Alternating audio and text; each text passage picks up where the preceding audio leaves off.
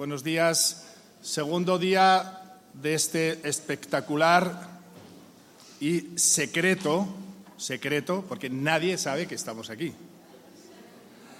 Estamos refugiados, ¿verdad? Y milagroso encuentro que tenemos con todos los que estáis aquí en persona y todos los que están conectados también por las redes. Estamos unidos por el mismo espíritu y estamos en tiempos peligrosos, pero también empieza por P de privilegiados. Ahora mismo nos damos cuenta que la fe es más preciosa que el oro, ¿verdad? No sé a cuánto está el oro, porque unos dicen que hay muchos, otros dicen que no hay nada, que si la plata ahora va a empezar a valer más, pero nosotros creemos en la palabra de Dios y si hay algo que no puede ser descalificado ni, ni desvalorado, es la fe en los hijos de Dios que hemos recibido este regalo sin merecerlo. Estamos viendo un tema muy curioso, la INI. La INI. Hace poco hemos hablado de la, de la Jessie. Nos falta la CONCU, que ahí está la amiga, la CONCU, la concupiscencia. Bueno, y eh, este devocional, pues es un devocional que suele darnos Enrique Pavón la visión, que sabemos que viene completamente de parte de Dios y que nos viene muy bien a todos recibirla, porque nos mantiene actualizado tanto en lo natural como en lo espiritual. Pero bueno, por algunas circunstancias, ayer me dijo ya Emma que lo diera hoy, y he preparado algunas notas tomadas aquí sobre la marcha del, del día de ayer y pero quiero compartirlo pues en este ratito, espero que sea un ratito, que tenemos juntos. Estamos hablando de la iniquidad. Yo no sé si alguno sabe etimológicamente de dónde viene la palabra iniquidad.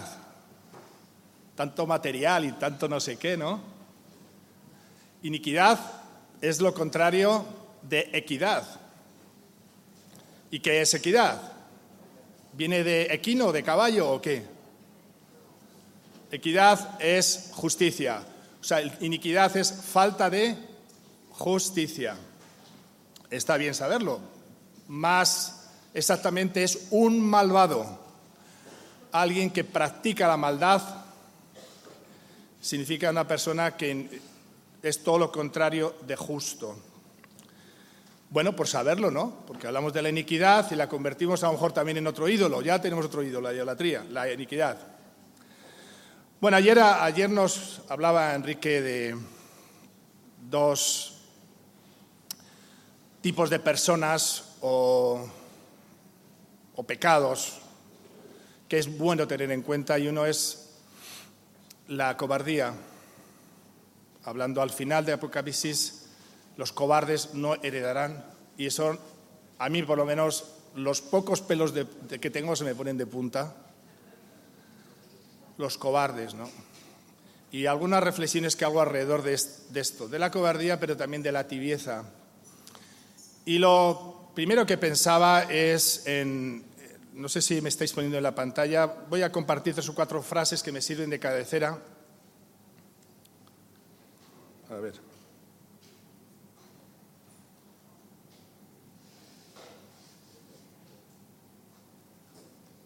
Que se me dio volumen. El antídoto contra la cobardía y contra la tibieza lo tenemos en Josué capítulo 1, es muy conocido, pero está bien que lo repasemos, porque yo creo que lo bueno de estos tiempos peligrosos es precisamente, son tiempos de oportunidad para pegarnos más a Dios y a su palabra. Y yo por lo menos no sé, aunque siempre la Biblia es relevante y reveladora, para mí en estos tiempos todavía se me está haciendo más y más viva, más estoy seguro que es la verdad la única verdad. Tantas verdades con V pequeña, pero esta es la verdad. Y veo que, lo que la Biblia me habla es lo que está ocurriendo ya anunciado desde hace mucho tiempo. Pero bueno, parece ser que hay, una pared entre lo que dice la Biblia y que realmente nosotros lo creamos. Y eso es lo que eh, por el Espíritu Santo estamos viendo que nos está regalando, es darnos cuenta que tenemos un precioso tesoro más precioso que el oro, que es la fe. La fe en la palabra de Dios, no la fe en nosotros mismos, sino la fe en la palabra de Dios y obviamente la palabra de Dios. Toda la Biblia habla de Jesús, desde el principio, desde Génesis hasta Apocalipsis. Todo gira alrededor de Jesús. Tres hechos, cuatro hechos, vamos a dejarlo, fundamentales ahí en la Biblia. Primero, la creación. Segundo, el diluvio. Tercero, nacimiento de Jesús. Dios se hizo hombre. Creo que ese es el más grande de todos. Dios se hizo hombre. Y el cuarto es la segunda venida del Señor. Hay otros muy relevantes, pero estos son los grandes acontecimientos.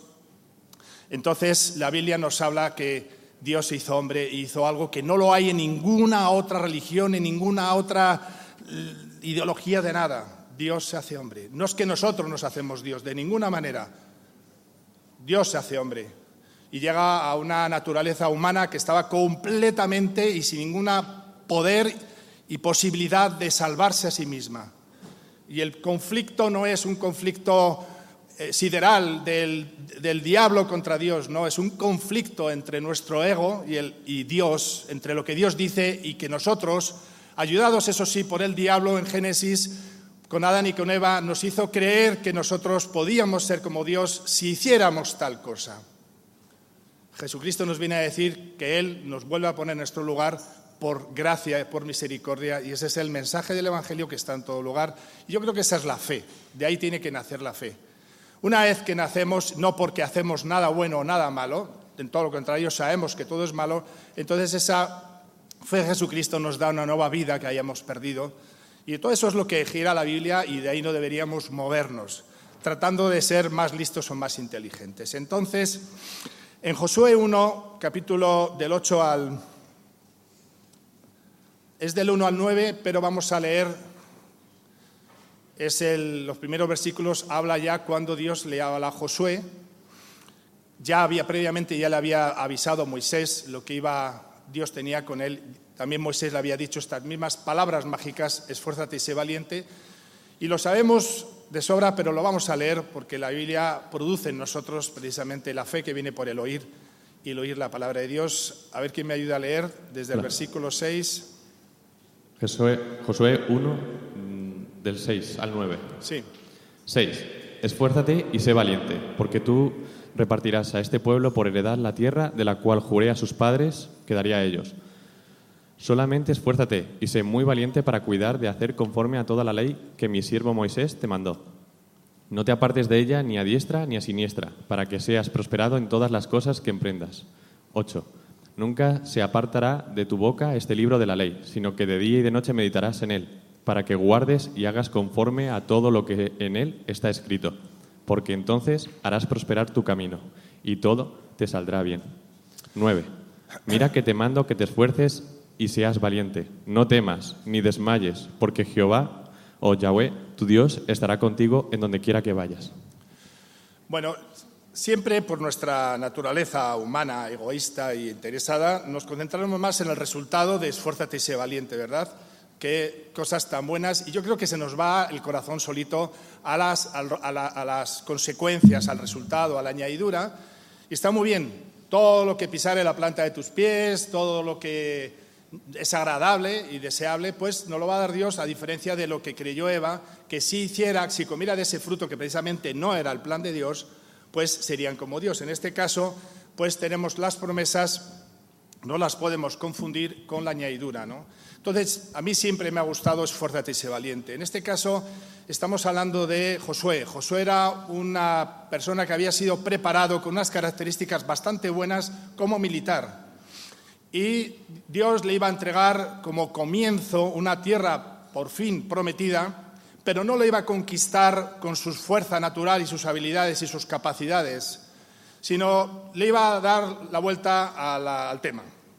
Y lo iba a conquistar no con fuerza militar, ni con estrategias militares, ni con ninguna forma convencional en la cual Josué hubiera sido preparado.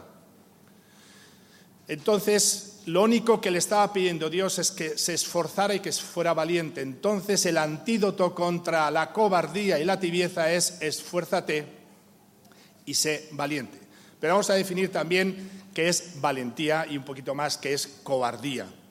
En este caso sí quería resaltar esta figura de Josué, donde todos pensamos que son nuestras capacidades o habilidades o talentos o, o dinero o lo que sea son las, son las características para conseguir lo que el mundo siempre nos ofrece, llegar alto, y de ninguna manera. Quizá de esa manera llegaremos alto, lo que no, está garantizado es cuánto duraremos ahí arriba.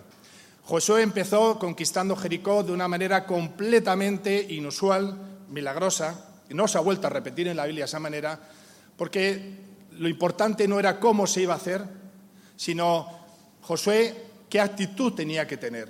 Su esfuerzo tenía que ser en estar todos los días buscando a Dios, buscando en su palabra y una cosa muy importante, obedecerla. Me gusta una frase que dice que el diablo sonríe cuando leemos la Biblia, pero tiembla cuando la obedecemos. Así que aquí estamos escuchando la Biblia, pero dice José Mota, ahora vas y lo haces. Bueno, eh, no es predicador, pero a veces es profundo, ¿eh? José Mota. Entonces, esa es la característica de esfuérzate y sé valiente. No que veas lo que tienes, ni lo que eres, sino en Dios y en su palabra y obviamente en su promesa. Moisés le había dicho esto mismo antes de morir y Dios ya le habla en primera persona a Josué y le dice lo mismo. Todo te saldrá bien, pero esfuérzate y sé valiente. No se nos olvide porque esta es la clave. Esta es la motivación y esta es la actitud. Esto es lo que hay en nuestro corazón tenemos que examinar si nuestro corazón, todas las promesas de Dios son para nosotros, son para vivir bien, no, de ninguna manera. De hecho, hemos visto, nos explicaba Enrique, que precisamente la tibieza viene a una supuesta iglesia, supuesta, no es supuesta porque no es ni siquiera iglesia, de los últimos tiempos donde habían dejado al Señor fuera. Imagínate, el Señor se había quedado fuera. ¿Y se había quedado con qué? Pues que se creía que no tiene necesidad de nada, que era rica, Está hablando de una iglesia muy específica, pero está hablando de la iglesia de los últimos tiempos. iglesia entre comillas, porque la iglesia son la reunión de los hijos de Dios, no los que se reúnen alrededor de una religión y de una liturgia o de unas intenciones, sino hijos de Dios que tienen claro quién es su Padre y quién son ellos como hijos. Otra de las tentaciones del diablo es poner en duda la identidad de Adán y Eva, tratando de hacer algo más o de ser algo más y no pudo con Jesús, porque la tentación con Jesús es si eres, ¿cómo que si eres? Soy hijo de Dios y no tengo que demostrarlo de ninguna manera. Esa es la fe. Y el diablo se tuvo que ir con el rabo entre las piernas. Tres veces lo intentó, dice que de momento, luego usó otra estrategia.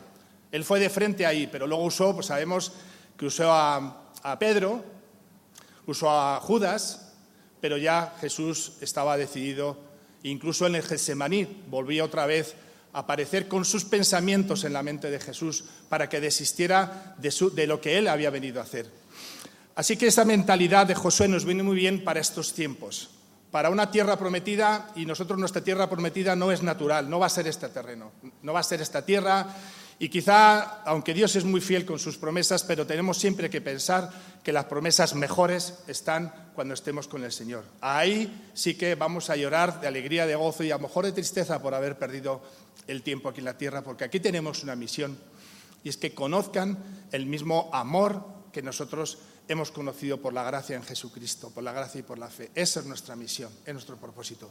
No se ve, no se ven resultados, no se ven a simple vista, pero aquí nosotros mismos somos cartas que hablamos abiertamente de la obra de Dios y aunque hay valles y sombras que pasamos, desde luego nos mantenemos firmes en estas promesas, porque las mejores promesas, desde luego, se van a cumplir cuando estemos con el Señor y cuando regresemos de nuevo a esta tierrecita para el milenio. Ahí sí que, pero ya no es por fe, ahí ya estaremos con el Señor y ya no hace falta la fe, ya lo vemos. Ahora sí que hay que vivir por fe y la fe es preciosa y merece la pena que dispongamos nuestro corazón a escuchar lo que aquí se está viendo, aunque nos enredemos con la iniquidad y con pecados y ayer decía Mari Carmen una lista de cinco pecados, digo, pues, pues yo tengo seis. Cinco raíces, digo, pues yo tengo seis raíces. ¿Y la raíz del amor al dinero? Me faltaba esa, María, apúntala, ¿no? Ah, es idolatría también. Ahora idolatría es todo, la iniquidad es todo, a Jezabel es todo. Todo es todo ahora, no importa. Algo, el que apunta mucho algo le da, ¿no, Mari? Todo. Aquí todo. Aquí vale todo. Bueno, pues muy bien, sí, sí es cierto que a veces nos enredamos. Hay un dicho, un refrán español que dice, muerto el perro se acaba la rabia, ¿no? Si podemos morir a nosotros mismos, el abuelito taxista ese. Por cierto, ¿por qué recibimos todas las herencias de los abuelitos pero la del dinero no? O si la recibimos nos quedamos callados, no lo sé. Eso todavía no me ha dicho nadie. Tengo una herencia del abuelo que me ha dejado dos millones de euros. No, el abuelito me ha dejado una maldición, el abuelito, menudo era el abuelito, mira. Y la abuelita, esa que parecía que no hacía nada, madre mía, vaya vida que ha tenido. Pero la herencia de, pasta, ninguno ha recibido ninguna herencia de pasta, de dinero. Esfuérzate y sé valiente para contrarrestar, antídoto contra la cobardía y contra la tibieza. Esa iglesia que se creía que tenía algo pobre, desventurada, ciega, desnuda, y era porque no tenía nada del Señor, habían dejado al Señor fuera. Nos vale a nosotros también con ejemplo, porque a veces el afán y la ansiedad, claro que dejamos la fe aparcada. Y es buen momento de reengancharnos si es que tienes al hijo, y si no tienes al hijo, pues engánchate por primera vez. Porque todo esto que vemos, y ya no es ciencia ficción, en un momento desaparece, porque si en un momento ha pasado lo que estamos viendo en el mundo, qué cosas pueden pasar, pues lo que dice la Biblia. Pero el Señor dice, hallará fe en la tierra, y dice en la tierra es en cada uno de nosotros. Otra frase que he puesto a continuación, lo pones ahí, quien esté en el... El esfuerzo cuenta como cobardía, perdón, como valentía ¿Y ya lo has puesto? Y el acomodo o tibieza como cobardía. O sea, no solamente es una cuestión de quedarte ahí mordido en las uñas o teniendo miedo por enfrentar las cosas, sino acomodarse. Eso también es cobardía, es tibieza. Así que, bueno, estamos en un momento donde están muy de moda los virus y las vacunas y todas estas cosas y los antídotos. Precisamente la vacuna se caracteriza, las buenas, es un antídoto, ¿no? Estas vacunas, pues, está entredicho, ¿no? Entonces, el antídoto donde debemos centrarnos, aunque no entendamos muchas cosas, es en esforzarnos y en ser valientes. Cualquier cosa con tal de salir de la tibieza. Da lo mismo, lo que perdamos, no importa. Nos hemos arriesgado, aquí estamos, habéis arriesgado muchos de vosotros. Yo tengo otra frase por ahí que ahora un poquito más adelante la digo, pero eh, tenemos miedo, claro que tenemos miedo y somos cobardes, tenemos cobarde, pero no vamos a quedarnos ahí. Sí, tenemos un espíritu de poder, de amor y de dominio propio, pero a veces no lo encontramos. ¿Por qué? Porque tenemos que ponernos en marcha, tenemos que dar un paso. Esto que se ha convertido, antes era un paseo, venir al redil, ahora se ha convertido en una misión casi casi imposible, ¿no? Pues no, hemos venido y no ha pasado nada. Y aquí estamos. Seguimos viviendo por la fe. Pero sí es cierto que en nosotros hay voces, hay pensamientos que no precisamente nos dicen que nos lancemos, sino que lo haga otro. Vamos a leer primer libro de Reyes, capítulo 18, versículo 21. Yo estoy compartiendo versículos que para mí también han sido claves en, momentos muy específicos, pero lo mantengo en mi corazón para siempre. Este es uno de esos claves también. Eh, Marcos. Primera de Reyes 18, versículo 21. Y acercándose Elías a todo el pueblo dijo, ¿Hasta cuándo claudicaréis vosotros entre dos pensamientos? Si Yahweh es Dios, seguidle, y si Baal, id en pos de él. Y el pueblo no respondió palabra. Bueno, a veces estamos esperando que nos digan lo que hay que hacer, pero eso se llama claudicar entre dos pensamientos. Eso se llama también tibieza. La tibieza es que no estamos definidos. Hay, un momento que hay que escoger. Ayer hablaba Enrique de esa historia que, ponían una pistola a un creyente y tenía que escoger. Tenemos que escoger. Más adelante se va a hacer más efectivo cuando sea la marca de la bestia. Pero ahora es buen momento que reflexionemos y decidamos y escojamos bien. Y nosotros tenemos que escoger. Si somos la obra perfecta de Dios, no consiste en otra cosa más que en decidamos escoger si obedecer a Dios o no obedecer a Dios. No hay otra. Qué bueno, ¿no? En un mundo donde hasta para comprar un yogur es un problema porque hay 100.000 yogures en un mundo donde todos tienes tanto, tanto, tanto que no sabes ni qué escoger.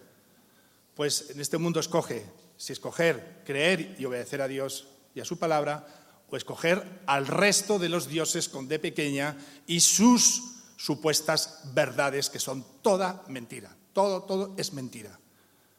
Esta es la realidad, lo que estamos escuchando aquí. En esta realidad se han basado miles, millones de hombres y han cambiado sus vidas y, las, y han afectado a los alrededores. Y ahora nosotros nos tenemos que sentir también como privilegiados y vamos a, por lo menos, tener la actitud de Josué. No sabemos cómo lo vamos a hacer, pero Dios nos va a ir dando la estrategia día a día. No vale lo de ayer, no vale este congreso, el domingo, el lunes quedará atrás y ya habrá que pensar en los siguientes días y ya Dios nos dará los métodos y las estrategias y eso es lo más importante, que nos mantengamos cerca de Él y de su palabra para saber qué hay que hacer. Aún incluso si perdemos el trabajo, va a ser para bien porque lo dice la Biblia. Los que aman a Dios, no, que todo nos va para bien, sino los que aman a Dios y tengo que saber qué es amar a Dios. Todas las cosas les ayudan a bien, con trabajos, con enfermedades, con lo que sea, todo es para bien. Alguien me dijo una vez, ¿y tu ceguera? Digo, también. También es para bien. ¿Sabes por qué? Porque me ha llevado primero a conocerme más a mí mismo, cosas ocultas en mi vida y sobre todo conocer más a Dios y su misericordia. Y eso no tiene precio. Es más que el oro porque la fe. Todo es para bien. ¿Que me hubiera gustado de otra manera? Hombre, pues sí, puestos a escoger. Pero si todo es para bien, pues me voy a concentrar en amarle a Dios por encima de todas las cosas. Y mira que hay cosas que se ponen por encima de ello, ¿verdad? Las listas son largas. Entonces, bueno, ¿hasta cuándo claudicaréis vosotros entre dos pensamientos? Hijitos, ¿hasta cuándo claudicaremos entre dos pensamientos. Nosotros tenemos que escoger. Nadie, nadie debería escoger por nosotros. Si alguna vez te haces tan cómodo que otros te tienen que decir lo que tienes que hacer, ahí sí que ponte a temblar. Porque el diablo no respeta. El diablo entra por donde sea, menos por la puerta llamando, eso seguro. Porque el único que llama a la puerta y espera que le abramos es Jesucristo. El diablo entra por la parte de atrás, se camufla, se hace pasar por el pastor, salta por una ventana, hasta por la chimenea, ¿no? En forma de un tío gordo vestido de rojo. También sabemos, ¿no? Y en camello, también en camello. Y con tantas redondas llenas de vela, ¿no? El mundo y todos sus deseos pasará, pero el que hace la voluntad de Dios permanecerá para siempre. Y dice, y el pueblo no respondió Tú te vas a ir de este congreso sin responder a todo lo que aquí estás escuchando. ¿Se trata de salir, hacer un llamado y salir todos aquí delante? ¿O es una respuesta en tu corazón a Dios que vas a decir, yo y mi casa, dijo Josué? Dice, no, no, no era un bruto intelectual. Yo y mi casa está bien escrito, porque primero eres tú y luego entra tu casa y luego el resto de las cosas. Serviremos a Yahweh. Esa es la decisión y la convicción que tiene que haber en tu mente a pesar de cualquier otro pensamiento. Yo y mi casa serviremos a Yahweh. No le des al Señor una callada por respuesta porque eso no vale. Eso significa que vas a seguir haciendo lo mismo, creyéndole a los Baales. Y mira que tienen estrategias artimañas. Hay una frase que me encanta, un par de frases de, de Quique Padre. Esta la dijo el campamento pasado. Es es más cómodo no tomar decisiones. Eso lo dijo en el campamento el año pasado. Eso es tibieza. Eso es que otros las tomen por ti. Otra frase. Esta la aprendí al poquito tiempo de estar en la CCI. El que no hace nada nunca se equivoca. Si tienes miedo a equivocarte, tranquilo. No vas a hacer nada malo, pero tampoco nada bueno. También son frases que las he tenido siempre guardaditas. Esta sobre todo, porque lo primero que hice para querer servir fue meter la pata. Me pusieron a colocar sillas en Solana de Luche. ¿Hay alguno aquí de Solana de Luche? Cristina. No, tú, tú, tú todavía eras un prototipo, Harvey. De momento en Solana de Luche tú eras una foto, que no había hablar de la foto esa. María, María. Sí, luego viniste. Tú llegaste a estar en Solana de Luche, Harvey. Mari estaba antes. Estaba Lucho, Panduro. Bueno, bueno, bueno, vamos a dejarnos de nostalgias. Entonces me pusieron a colocar las sillas y yo dije, hombre, si las coloco, yo ya saliendo como el, el, demonio ese, ¿no? Me dijeron que las colocara y digo, si las coloco así, cabe más gente y es más cómodo. Bueno, pues las coloqué asá. Y llegó en ese momento la persona, tal Roberto, de la cruz, ¿qué has hecho? No las has colocado como ha dicho Enrique. Yo, bueno, pues yo lo he colocado, me han dicho colócalas, pues yo las he colocado. Te va a echar una bronca, no sé qué, no sé cuánto. Y efectivamente me miró, dice, no me gusta cómo está, pero voy a decir una cosa. Y ahí me dijo esta frase. Y pues me ha acompañado hasta el día de hoy y no tengo temor a equivocarme, porque lo peor es quedarse sin hacer nada. Eso es lo peor.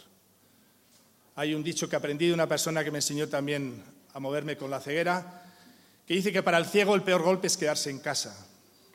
Así que arriesgate, date golpes, cáete un agujero, que te atropelle un coche, saldrás de todo eso. No, pero ¿qué te crees que es salir por la calle ciego? Si es que los coches vienen hasta por arriba.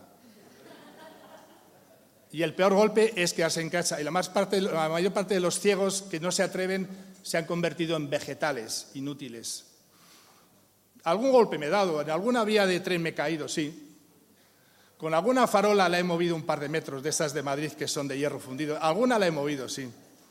Golpes, confusiones, pero aquí estamos, ¿verdad? Ahora, desde que tengo ojos, casi nunca me, me he perdido.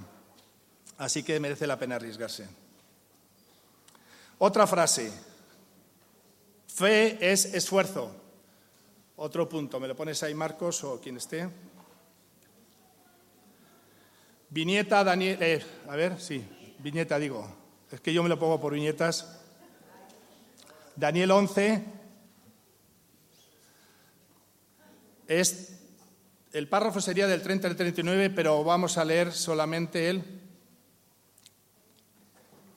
el 32. El contexto de este, mientras lo busca Marcos, es. Eh, es un contexto que tiene que ver para los judíos y tiene que ver en la época donde ya se levanta definitivamente el anticristo.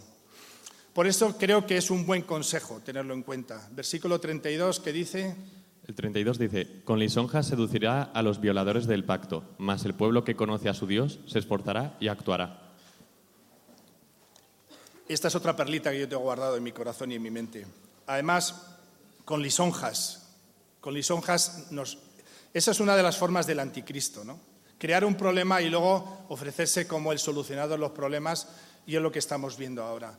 Esto está hablando de ya cuando Él se manifieste, está hablando de unos reyes y ves proféticamente Daniel nos está diciendo aquí lo que iba a ocurrir en los últimos tiempos, un rey que se levanta, otros dos contra no sé quién, y al final este es el que prevalece. O sea que luego entre ellos mismos se van a matar y condenar y asesinar. Y este es el que va a quedar por encima de todos. Y este es el que tiene una característica, con lisonjas. Aquí está hablando del pueblo de Dios, de, los que... A los violadores del pacto, dice. Qué curioso, ¿qué pacto? ¿El pacto de la ley? Sí, y el pacto de la ley en Jesucristo, que es el pacto de la gracia por medio de la fe.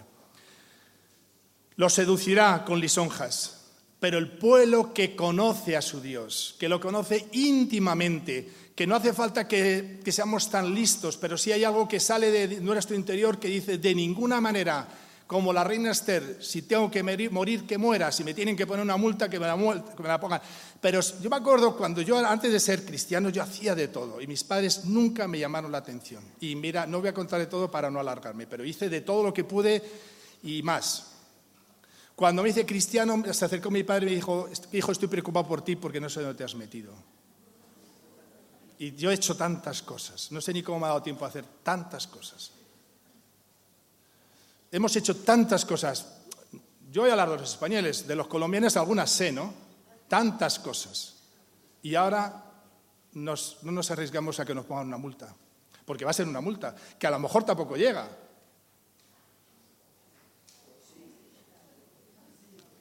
Entonces, claro, es muy fácil que se arriesgue la iglesia, los pastores. Yo digo que aquí en las escrituras, ¿sabes la persona que aparece reflejada en todas las escrituras? Enrique Pavón. Si algo pasa, va a ser a él. Me impresionó una escena cuando tuvimos la visita de la Guardia Civil en, en, en, Navalagamella, porque había habido una llamada al teléfono y vi muchas personas de la CCI que se iban corriendo, cogían los coches y se iban. Me impresionó. Eran de la CCI, no eran del mundo, no eran de otras iglesias. Yo creo que una inquietud muy grande que Enrique nos quiere trasladar es que ¿estamos todos los que somos o somos todos los que estamos? Vamos a asegurarnos que tú tienes a Cristo en tu corazón.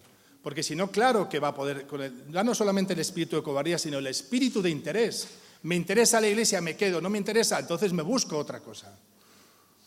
Entonces la motivación es esfuérzate y sé valiente. Sé valiente en creerle a Dios, porque entonces ese espíritu de poder nos va a hacer valorar ¿Qué vamos a perder la vida, ¿Qué vamos a perder dinero, pero si nos lo ha dado todo Dios, absolutamente todo.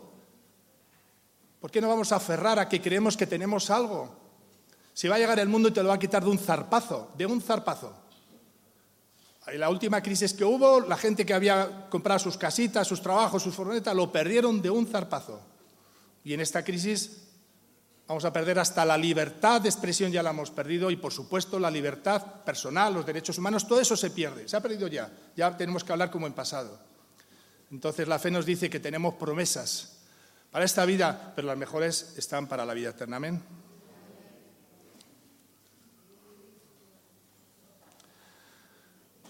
Aquí el otro día también pensaba y apuntaba esta frasecita, a mí me gustan las frasecitas. Me estoy diciendo mayor, ¿no?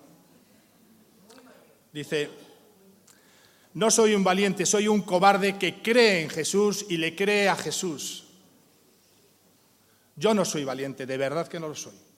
He hecho burradas antes del Señor, burradas de meterme en cuevas y perderme. Bueno, es que no quiero hablar de esas cosas, pero burradas, barbaridades de poner en riesgo mi vida y, no he tenido nunca miedo. Pero ahora en la vida cristiana sí soy consciente de la persona timorata y de la persona temerosa y de la persona milandrosa y muchas cosas, ¿no? Pero ahora sí, ahora me di cuenta que en mi cobardía, mi valentía, mi fortaleza está primero en haber creído en Jesús y luego creerle a Jesús. Eso también muchas veces Enrique nos lo comenta constantemente. Esa letra cambia mucho. En Jesús, para empezar, y luego creerle a Jesús. Aquí acabo ya con una aplicación que lo he llamado o todo o nada. Hay unos pensamientos envenenados que a la hora de la verdad, en la práctica, en el día a día, cuando hay que creerle a Dios y ponerse en marcha, pues visto que paralizan mucho, porque nosotros pensamos que cuando venga el diablo no vamos a paralizar, pero en realidad lo que tenemos que estar cuenta es que el diablo ya habla en nuestra mente, ya tenemos pensamientos que lo llamamos nuestros, pero son del diablo. Yo por eso, para quitar pensamientos de diablo, ya no pongo la tele. Pero he quitado la tele, he quitado las redes sociales, pero me sigo quedando conmigo mismo y veo que hay acumuladas muchas cosas. Hay uno que paraliza, que significa en la iglesia, aquí, alguien hará algo. Alguien vendrá al redil, alguien evangelizará, alguien quitará eso, alguien pondrá lo otro, alguien, alguien. Normalmente en el redil suele ser alguien, suele ser Jonier, Andrés y sus secuaces. Sebas, que lo está dando todo, Nico, Andrés Zabalza. Claro que con unos pocos Dios puede hacer mucho. Pero el alguien hará algo es del diablo. Hay otra frase del diablo. Nadie me ha dicho nada. Esa es del diablo también. Emma suele decir, ¿y el Espíritu Santo para qué? ¿Se lo habéis escuchado, que sí? Mari, ¿tú solo has escuchado? ¿No?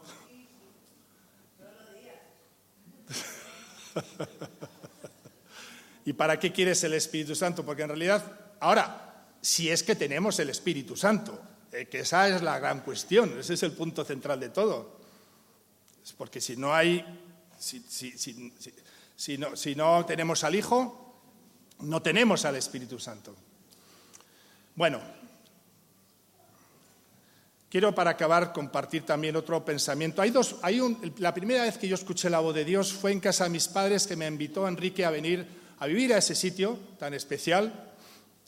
Y yo había hecho muchas cosas y en ese momento ya me di cuenta de la cobardía que tenía y digo, otra vez a enredarme, yo no quería nada más. Si estaba ya, era víctima de una gran, de una enfermedad mental muy fuerte, una neurosis depresiva que ya no iba a acabar muy bien. O entraba en un estado ya vegetativo tomando medicamentos, como familiares que tengo, porque sí tenemos una herencia de locura, en nuestra familia, en la mente, y me tocó a mí a los 30 años. Y eh, volví, después de haber vivido 8 o 10 años fuera, volví a casa a mis padres porque ya no podía vivir y no iba a acabar eso muy bien. Pero bueno, pues gracias a las personas que oraron, pues acepté al Señor y vi como enseguida mi vida pasó algo que nunca lo puedo olvidar. Y el la primera vez que escuché después del Evangelio, cuando me invitó Enrique a venir a vivir a ese lugar, fue eh, toma tu cruz y sígueme. Y me gustó, porque ese me ha acompañado siempre, porque esa es la esencia. Toma tu cruz y sígueme. no es un precio que, que pagar, que implica un precio, ¿no? Toma tu cruz y sígueme. Pero hay otro al ladito que es Filipenses 4, 13, que dice, y lo sabéis, Marcos. Todo lo puedo en Cristo que me fortalece. Todo lo puedo en Cristo. Dice la NTV, pues todo lo puedo hacer por medio de Cristo, que me da las fuerzas. Todo. Estamos hablando de la dimensión del Dios de lo imposible. Habrá algo imposible para Dios. Y Dios nos ha escogido a nosotros. Y, Dios te ha escogido a ti. Una época que yo le decía a la gente cuando me venían a reclamarme todo lo mal que hacía las cosas, todo lo mal que hablaba, todo lo que mal, yo le decía, pregúntale al Señor porque Él es el que me ha escogido. No estaba escabullendo el bulto de mi responsabilidad, pero yo le estaba creyendo a Dios y yo era el primero que me apuntaba a la lista de los que no estaba de acuerdo. Esto no es que somos como, como Josué, ni capaces, ni listos, ni inteligentes. Esto es una capacidad sobrenatural, se llama don para hacer las cosas imposibles. Y todo lo puedo en Cristo como fortaleces porque en esa enfermedad hay un pensamiento del diablo es no puedo. Y yo repetía siempre no puedo, no puedo. Cuando conozcáis a una persona deprimida, no una persona con un estado emocional bajo, sino deprimida, que es una enfermedad mental, hay un demonio que se llama no puedo. Por eso Filipenses 3:16 lo tengo ahí. Todo lo puedo en Cristo que me fortalece. Lo puse en todos los sitios, en la mesilla, en fotos, en postales, lo tenía en la Biblia en todos los lados todo lo puedo. Treinta años después, se puede hacer muchas cosas en Cristo, pero esfuérzate y sé valiente. ¿Qué hora tenemos? Yo creo que ya, ¿no? Aquí, ayer hablaba también Enrique de, no se lo había escuchado nunca, ¿no? Porque siempre tiene la esperanza que España iba a entrar en el plan de Dios. Pensaba mucho que cuando Pablo dijo, cuando vaya a España, iré a veros, le dijo a, los, judíos en Roma, a los primeros creyentes. Yo, pero nunca vino. Pero como, está, escrito en la Biblia es una promesa. Si está escrito en la Biblia es verdad o es mentira. Si la Biblia pone cuando vaya a España y no ha venido, si estudiamos un poquito de historia ha habido reminiscencias, pero la verdad lo decía Enrique, nunca. Además España se ha protagonizado aparte del, holocausto, que sí parece que los alemanes en su momento se arrepintieron, pero lo que hemos hecho en España no, que es la matanza, persecución y exterminio de los judíos y luego también de los hijos de Dios. Y eso ha sido una constante, sobre todo a partir del siglo XVI, 1500, y es, parece que esa maldición nos acompaña. Pero bueno, pues puede ser que sí. También se nos ha quitado de la mente el concepto de que muchos en aquel día eh, se irán con el Señor, como esa, esa, gran, esa gran campaña de evangelización y mucha gente iba a... No, no somos tantos, somos poquitos, pero tenemos que hacer todo lo posible para llevarnos a los que podamos. ¿no? Primero, que, que sepamos nosotros que no vamos. Ayer se, ayer se quedó Javier solo en la otra finca, estaba él solo cuidándolo. Javier, ¿será que algo así va a ser con el arrebatamiento? Dice, no, yo también me voy. Digo, bueno, ¿y quién quiere quedarse a cuidar de las fincas? Johnny, ¿tú te quedas? No. Pero te tienes que llevar a tu mujer. Otra vez. Javier dice, no, yo me voy. Me parece muy bien. Alguien se quedará. Qué pena. Bueno, esta palabra que quiero compartir con vosotros, y ya sí que acabo, Daniel. Perdón. Amos 9 es todo el capítulo de una 15, pero sobre todo Marcos, ¿qué te he puesto ahí? ¿Qué versículos? Del 11. Me has puesto en principal 13, pero del 11 al 15. del 11 al 15. Esto siempre yo he visto aquí a España, aunque está hablando a los judíos y está hablando de la restauración de los judíos, está hablando del trato y de la disciplina a los judíos, pero yo siempre veo aquí a España, además hubo un tiempo que se hablaba mucho de este versículo, léelo. ¿Entero? no, del, 11 al 15. Sí, del 11 al 15. Vale. Sí.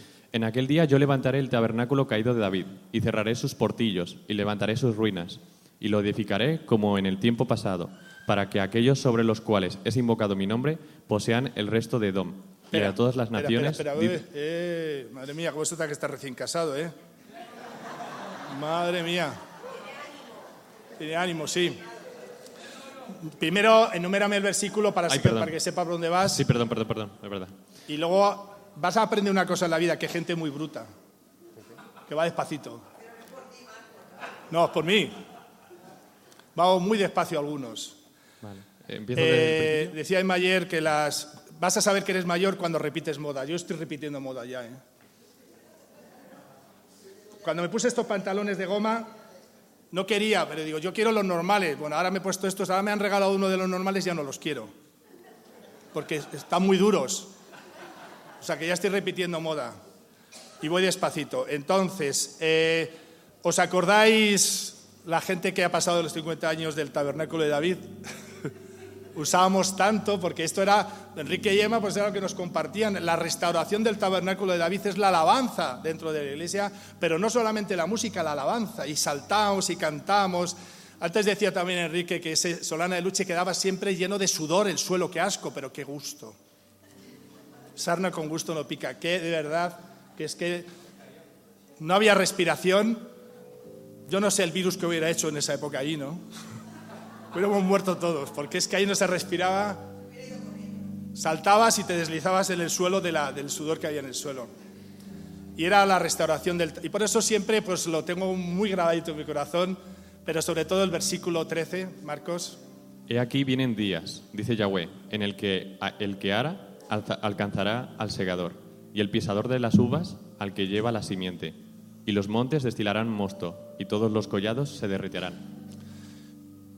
Aquí me acordó de España, porque se hablaba de muchos pastores durante muchos años, empezando por el propio Casidoro de Reina, Cipriano de Valera, fueron perseguidos.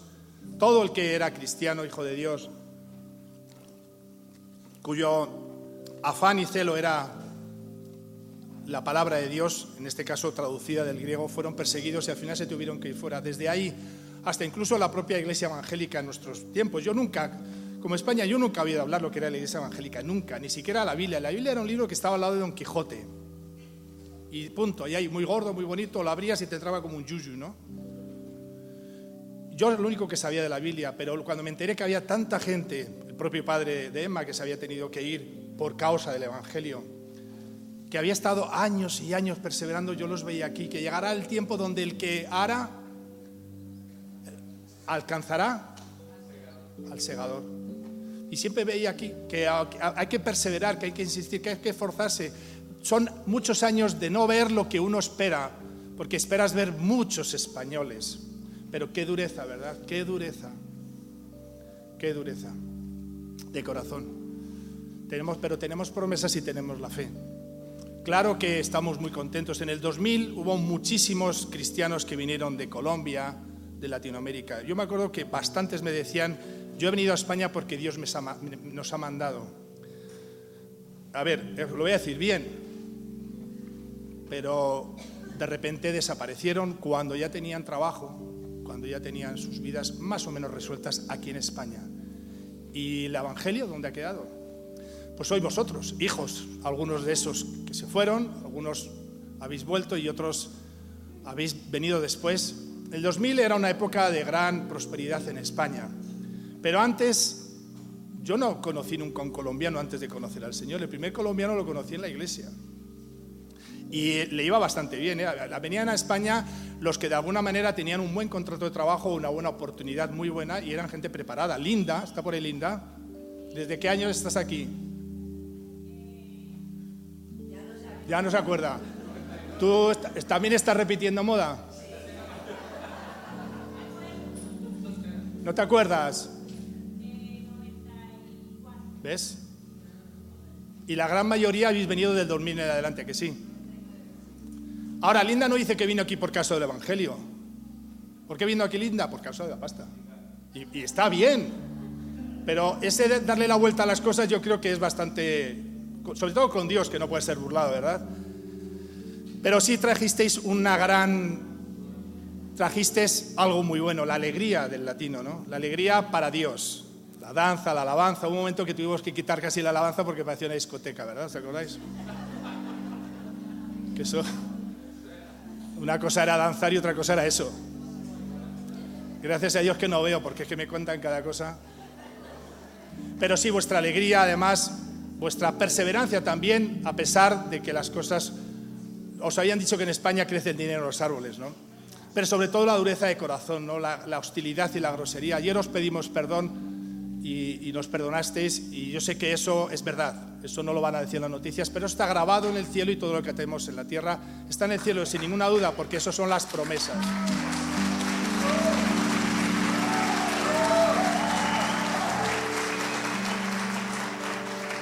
Por supuesto que le creo a Dios en su palabra y le creo también lo que dice Enrique, que es un hombre muy sabio y, tiene mucho sentido lógico. Sería una pena, pero lo vamos a intentar, ¿verdad? Nos vamos a esforzar y vamos a ser valientes. Vamos a creer a Dios en su palabra. El resultado lo va a dar Dios y qué bonito resultado sería llevarnos todo lo que podamos para el cielo, para el Señor. Queda muy poquito tiempo y es bueno que nos preparemos. Yo te pido ahora que cierres tus ojos para no mirar las circunstancias. Yo sé que te encuentras ahí contigo mismo, con tus pensamientos y con el diablo diciéndote muchas cosas. ¿Dónde está, oh sepulcro, tu victoria? ¿Dónde está, oh muerte, tu aguijón? Ni la muerte, ni la vida. Y a veces la vida puede más que la muerte, aunque cuando llegue la muerte se acabó todo. Ni principados, ni potestades, ni el pasado, ni el presente, ni lo alto, nada, nada nos puede separar del amor de Dios. Amado Dios, gracias por tu amor en Jesucristo. Compruebo cada día que tu palabra es verdad y que tú has dicho es verdad. Hijitos, vosotros los habéis vencido, dice Primera de Juan, capítulo 4. Porque mayor es el que está en vosotros que el que está en el mundo. Gracias, Espíritu Santo. Este tiempo hermoso. Hermoso porque tú estás con nosotros, porque no queremos que sea un campamento más, ni un retiro más, ni siquiera recibir oxígeno porque salimos de esos confinamientos, sino porque estamos contigo donde sea. Los que están fuera en sus casas, que tu presencia, Espíritu Santo, que el Espíritu de Josué, que es el Espíritu de Jesucristo, el Espíritu Santo, el Consolador, consuele al afligido, al triste, al que está desanimado, al cobarde, para que si está en Cristo, nueva criatura es, y todas esas cosas queden en el pasado, toda esta iniquidad, Señor.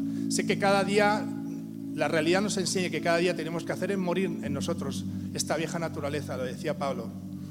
Pero al lado está el Espíritu Santo para que se haga realidad. Gracias, porque es por la fe y nos esforzamos en fe, por fe y para la gloria tuya, Jesucristo. En el nombre de Jesús, amén.